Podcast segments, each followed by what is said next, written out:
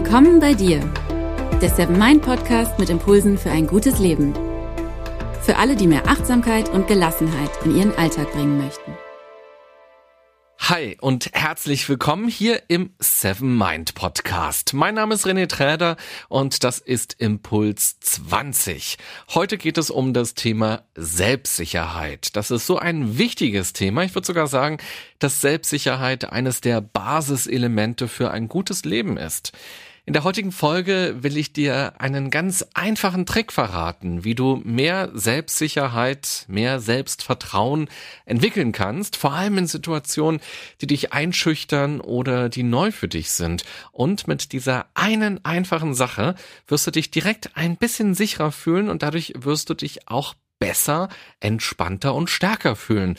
Du wirst viel besser reagieren können auf die Situation oder auf andere Leute.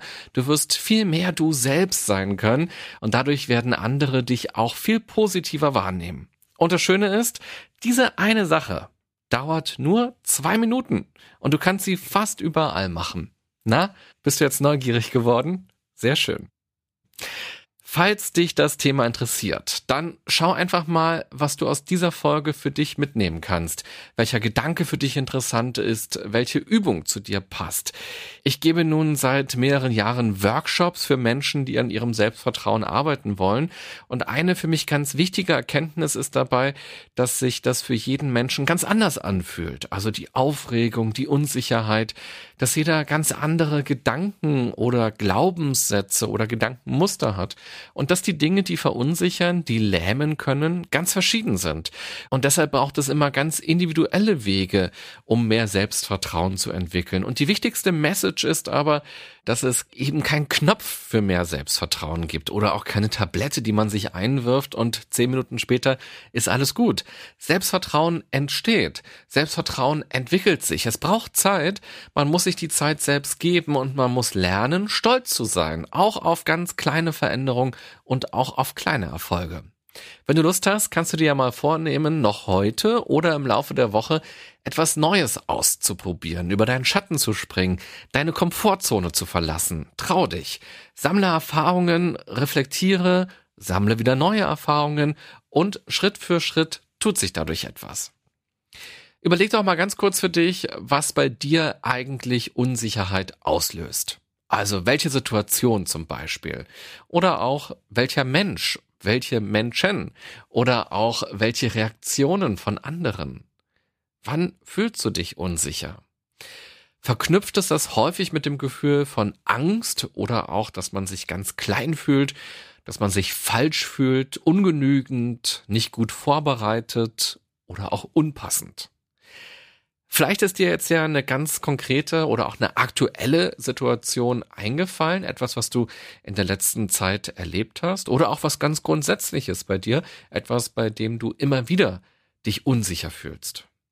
Und wenn dir erst einmal nichts eingefallen ist, ist das auch völlig in Ordnung. Vielleicht fällt dir gleich noch etwas ein oder spätestens, wenn du dann wieder in einer Situation bist, dann wird es dir wahrscheinlich bewusst. Das Gefühl von Unsicherheit ist wahrscheinlich so alt wie die Menschheit. Menschen haben früher Opfertiere geschlachtet, um die Götter auf ihrer Seite zu haben. Sie haben Glücksbringer erfunden. Sie haben versucht, aus den Sternen ihre Zukunft zu lesen, um dann mutiger in bestimmte Situationen zu gehen. Sie haben Rituale entwickelt. Beim Sport, da sehen wir das heute immer noch, wenn Teams sich gemeinsam auf den Gegner einschwören. Und Unsicherheiten kennt auch jeder, egal ob man drei Jahre alt ist oder 30 oder 73. Unsicherheiten kennen auch Chefs von milliardenschweren Konzernen, auch berühmte Schauspieler mit mehreren Oscars im Schrank oder auch Supermodels, die wegen ihres Aussehens umringt werden. Sie alle haben Zeiten, haben Phasen der Unsicherheit, fühlen sich unsicher, haben auch unter Umständen das Gefühl, kein Selbstvertrauen zu haben. Eine spannende Frage ist deshalb, wie man mit der eigenen Unsicherheit umgeht. Führt das dazu, dass man Dinge meidet, um sich zu schützen? Um sich nicht zu blamieren, um keine Fehler zu machen, um nicht anzuecken, um unsichtbar zu bleiben? Oder führt es dazu, dass eine positive Aufregung entsteht, ein Ehrgeiz, sich in die Situation dann regelrecht zu schmeißen, etwas zu lernen, sich weiterzuentwickeln, etwas auszuprobieren und auch diese Lust, dieses Adrenalin dann zu spüren? Unsicherheit ist oft auch nicht nur spürbar für uns selbst, sondern auch sichtbar für andere. Wir können nicht nicht kommunizieren. Der Gedanke von Paul Watzlawick, dem österreichisch-amerikanischen Psychotherapeuten, erinnert uns daran, dass wir auch ohne Worte Botschaften von uns geben. Man muss gar nicht sagen, ich bin jetzt gerade unsicher. Das lässt sich oft ganz gut ablesen. Ein nervöses Lächeln, wenig Augenkontakt, schwitzige Hände, rote Wangen, verschränkte Arme, eine zittrige Stimme. Wenn uns diese Dinge bei uns selbst bewusst werden, dann kann sich das oftmals noch verschlimmern. Also schnell fühlt man sich dann noch unsicherer, weil man dann befürchtet, dass die anderen das nun auch noch sehen. Und diese Spirale ist natürlich nicht gut dieser Teufelskreis führt dann dazu, dass man noch nervöser wird und gar nicht mehr da so richtig rauskommt. Am besten versucht man deshalb die Unsicherheit schon im Vorfeld klein zu halten. Und wie das geht, erfährst du gleich. Körpersprache ist also tief verwurzelt in uns. Wann der Mensch anfing zu sprechen, das kann heute niemand so ganz genau sagen. Forscher gehen davon aus, dass das so vor 50.000 bis 100.000 Jahren passiert ist, möglicherweise durch eine genetische Mutation. Und einige Forscher glauben, dass das vielleicht schon viel früher sogar passiert sein könnte. In jedem Fall aber war es ein Prozess und die Menschen davor, die kommunizierten ja auch miteinander. Sie entwickelten bestimmte Laute oder auch Gesten, um sich auszudrücken, um deutlich zu machen, was sie denken oder was sie fühlen. Übrig geblieben ist die Körpersprache, die auch heute bei uns immer noch einen riesigen Einfluss darauf hat, wie wir andere Menschen wahrnehmen, wie wir wahrgenommen werden und ob man sich versteht oder ob man aneinander vorbeiredet. Die amerikanische Psychologin Jessica Tracy hat viel zum Thema Selbstbewusstsein geforscht. Sie hat unter anderem Sportler beobachtet, wie sie sich beim Sieg verhalten und typischerweise werden dann die Arme so V-förmig in die Luft gerissen und das Kinn wird dann so nach oben gehoben. Also du hast diese Bilder wahrscheinlich auch vor Augen. Sie fühlen sich in dem Moment sehr machtvoll und machen sich größer, machen sich breiter, nehmen Raum ein, breiten sich aus. Sie zeigen sich, sie verstecken sich nicht. Und solche Gesten kann man auch bei Tieren beobachten. Das sind dann sogenannte Dominanzgesten. Und interessanterweise kann man das gleiche Verhalten auch bei Sportlern sehen, die von Geburt an blind sind. Und das deutet auch nochmal darauf hin, dass Körpersprache tief in uns verwurzelt ist. Wir müssen Körpersprache nicht unbedingt eins zu eins lernen, so wie wir zu sprechen gelernt haben, sondern Körpersprache steckt zu einem großen Teil in unseren Genen. Und dadurch ist sie natürlich auch besonders mächtig. Ein sehr universelles Mittel. Überleg mal, wenn du im Urlaub bist, weit weg von Deutschland oder Österreich oder der Schweiz, wo man eben überall kein Deutsch spricht, da wirst du trotzdem ganz oft andere Menschen verstehen. Du wirst erkennen, streiten die sich gerade oder freuen die sich gerade in dem Gespräch? Freuen die sich, sich wiederzusehen? Oder gibt's da gerade Ärger? Oder hat jemand Sorgen? Das können wir bei anderen Menschen ablesen, ohne dass sie auch nur ein Wort zu uns sagen.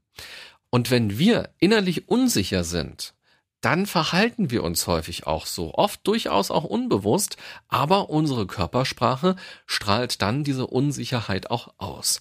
Und die psychologische Forschung hat aber gezeigt, dass es auch andersrum funktioniert. Je nachdem, wie wir unseren Körper einsetzen, verändert sich unser Bewusstsein. Wer selbstbewusste Posen einnimmt, der wird sich direkt auch sicherer fühlen. Und umgekehrt, wer die Schultern hängen lässt und in sich zusammengesackt irgendwo sitzt, der wird sich eher klein und unwichtig und schwach fühlen. Deshalb der erste wichtige Impuls, achte mal auf deine Körpersprache, wenn du aufgeregt bist das nächste Mal, wenn du dich unsicher fühlst. Und achte auch mal auf deine Körpersprache in Situationen, in denen du dich gut und stark und selbstsicher fühlst. Was ist jeweils typisch für dich da?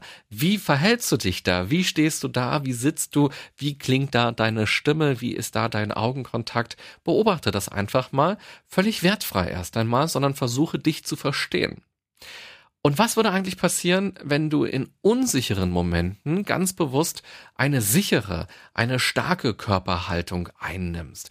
Was macht das also mit dir, wenn du zum Beispiel vor einem Vorstellungsgespräch oder vor einem Date kurz auf Klo gehst und deine Arme auch so V-förmig nach oben reißt wie die Sportler, als ob auch du gerade den ersten Platz bei den Olympischen Spielen gemacht hättest? Probier das ruhig mal aus, was dabei passiert. Das kann sehr, sehr spannend sein.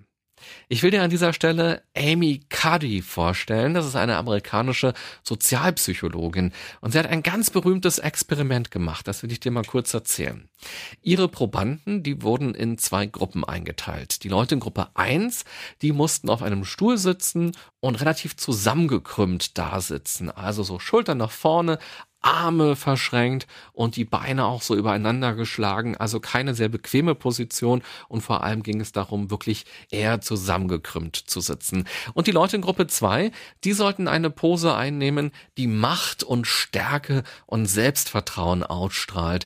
Dazu haben sie sich zum Beispiel breitbeinig hingestellt und gerade hingestellt und die Brust nach vorne gestreckt und die Fäuste in die Hüften gestemmt.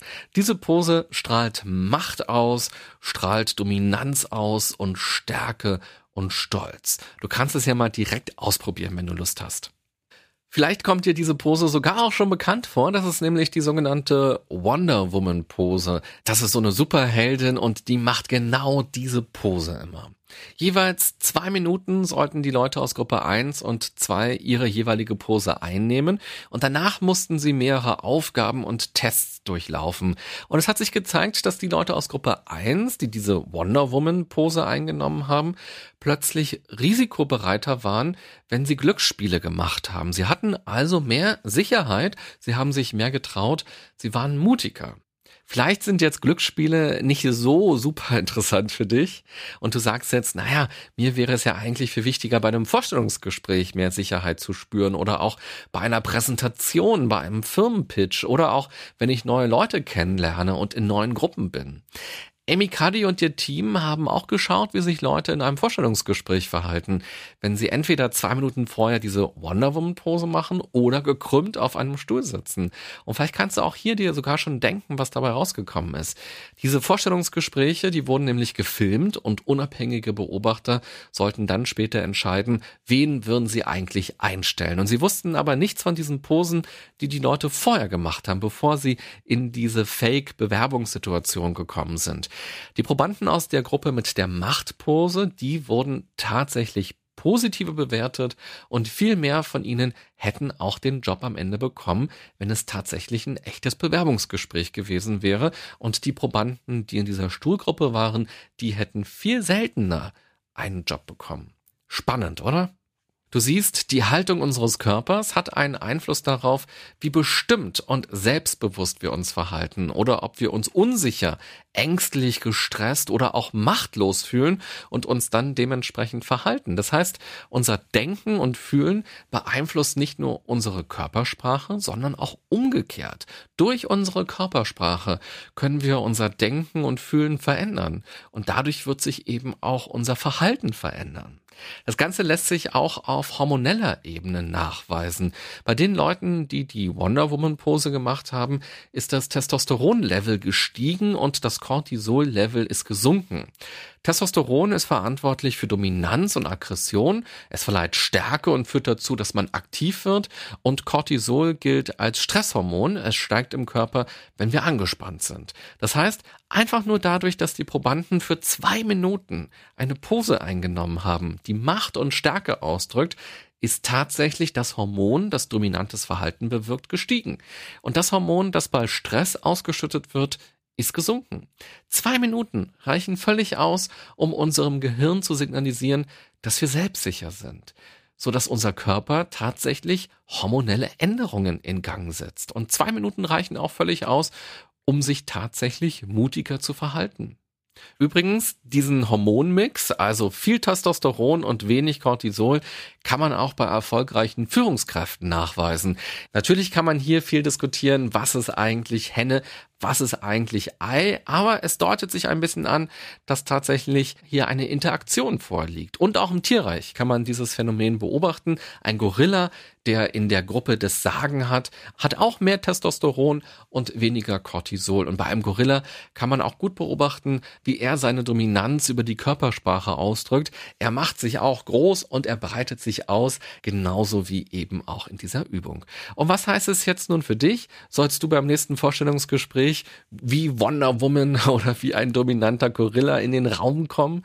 Eher nicht. Es geht nicht darum, anderen etwas vorzuspielen oder anzugeben. Es geht eher darum, die Kommunikation mit sich selbst zu verändern. Es geht darum, sich selbst in ein passendes Bewusstsein zu setzen, also in die richtige Stimmung zu kommen, vor allem im Vorfeld, sich auf sich selbst und seine Stärken zu besinnen und der Unsicherheit ein bisschen weniger Raum zu geben und dann eben etwas mutiger in eine Situation zu geben und dann dort mehr von sich selbst zeigen zu können.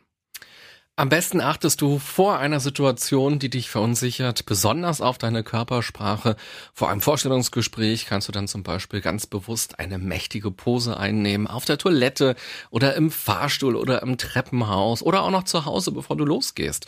Und achte auch mal darauf, wie du auf einem Stuhl sitzt, während du noch wartest oder auch im Bus, wie du dort sitzt auf dem Weg hin zum Vorstellungsgespräch. Pass auf, dass du nicht in dich zusammensackst, sondern sitze aufrecht. Im Englischen Englischen sagt man fake it till you make it. Also tu erst mal so, bis es dann wirklich passiert. Manchmal lautet der Spruch auch fake it till you feel it. Also tu so, bis du es spürst. Wenn du Lust hast, probier's mal aus. Fazit dieser Folge. Selbstvertrauen ist auf so vielen Ebenen wichtig im Leben. Unsicherheiten sind aber völlig normal, die kennt jeder. Das Entscheidende ist, dass man Stück für Stück aus seiner Komfortzone rauskommt, dass man also immer wieder über seinen Schatten springt und neue Erfahrungen macht. Ich glaube nicht, dass Selbstvertrauen angeboren ist oder etwas, das man hat oder nicht hat.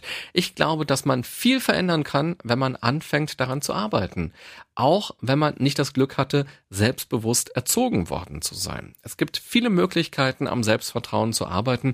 Vorgestellt habe ich dir heute hier eher einen körperlichen Ansatz, vielleicht künftig mal in einer anderen Folge, vielleicht mal einen eher kognitiveren Ansatz, der dann nicht ganz so körperlich ist, sondern wo man vielleicht dann mehr über Glaubenssätze arbeitet. Mal sehen. Die Körpersprache ist aber eben sehr mächtig. Wir haben hier gerade auch gesehen bei diesen Experimenten, dass die Körpersprache nicht nur eine Reaktion unserer unserer inneren Zustände ist, sondern Körpersprache kann auch unsere inneren Zustände verändern.